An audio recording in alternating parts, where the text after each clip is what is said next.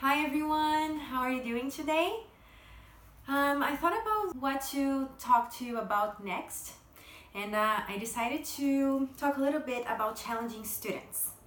I'm sure you've had some challenging students in your career, and um, I'm having right now. I think it's common because not everyone behaves the same way, right? Um, and then I was thinking what kinds of things I do and I find helpful. Uh, this is certainly a subject that I like sharing with other people and knowing what other people do as well because sometimes we just run out of ideas. Uh, we see ourselves in situations that we don't know what to do. And um, talking about this uh, can be helpful.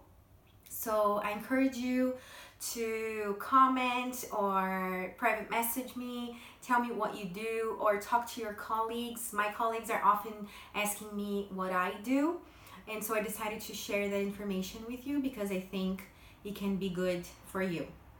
Um, the first thing I think I invest in my student is bonding with him. Um, I think that when we have a strong bond, um, things can be easier. So I try to share things about myself. I bring pictures or I keep commenting on things that I like. So that gives the student the opportunity of also sharing with me what he likes uh, about his family, about his friends, his hobbies. And um, I think once we have this connection flowing, it's much easier because in some situations the bondings are so strong that I just sit down with the student and I'm like, hey, why are you doing this? Or can you see that this might be um, in the way of your other friends in the classroom? Uh, are you sure this is the right behavior right now? Uh, are you sure this was a good comment? You know, uh, when you have this connection with the student, it's much easier to talk to him, and sometimes that's enough.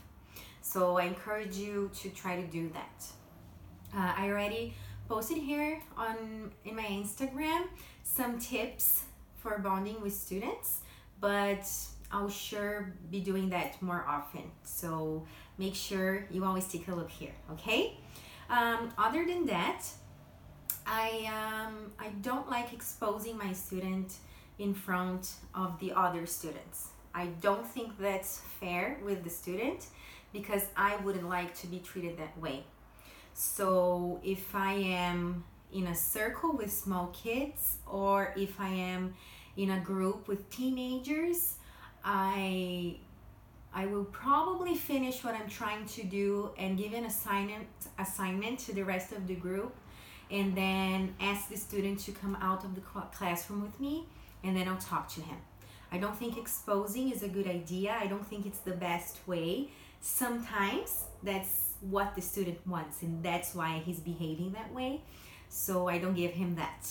Um, so I encourage you to you know, pull out the student and um, go outside, breathe some air. It's also going to be important for you as the teacher, um, but that is very helpful.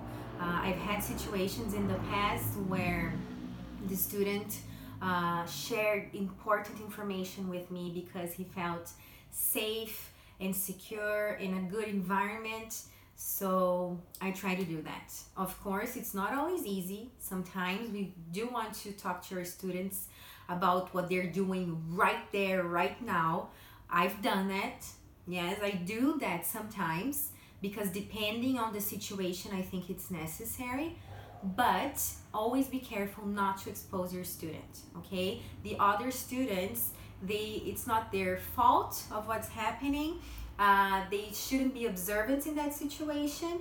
So it is a tough call, it is a tough decision on when doing that, but I think uh, it's a good way of solving the problem. Okay? And uh, the last thing that I thought about sharing with you today, I think it's very helpful when you make deals with your student. Okay, I have this student, he's very challenging um, and likes to walk around the classroom while I am speaking. He likes to uh, get objects in the classroom and play with them while we are doing activities. So I have deals with him. Uh, when he's tired, he's supposed to blink for me. So I know that he could go outside and breathe some air and drink some water and then come back to the classroom and then focus on his activity. So he does that. And then I also have a signal with him that I blink my eyes and then he knows that I just need his attention for one or two minutes. And then he really he tries really hard.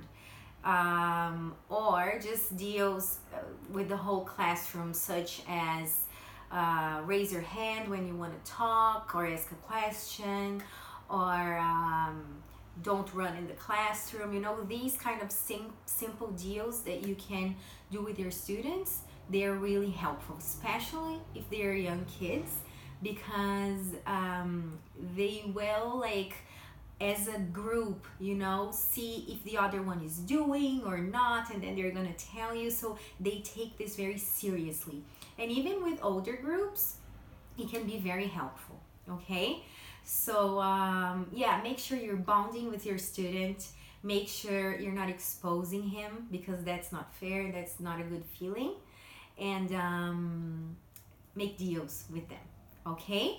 Let me know what your thoughts are and uh, share here what you do with your challenging students. Yeah, there are lots of other things we can do. So let me know what you've been doing in your classroom and uh, yeah, I hope you have a great class today. And thank you for watching. Bye.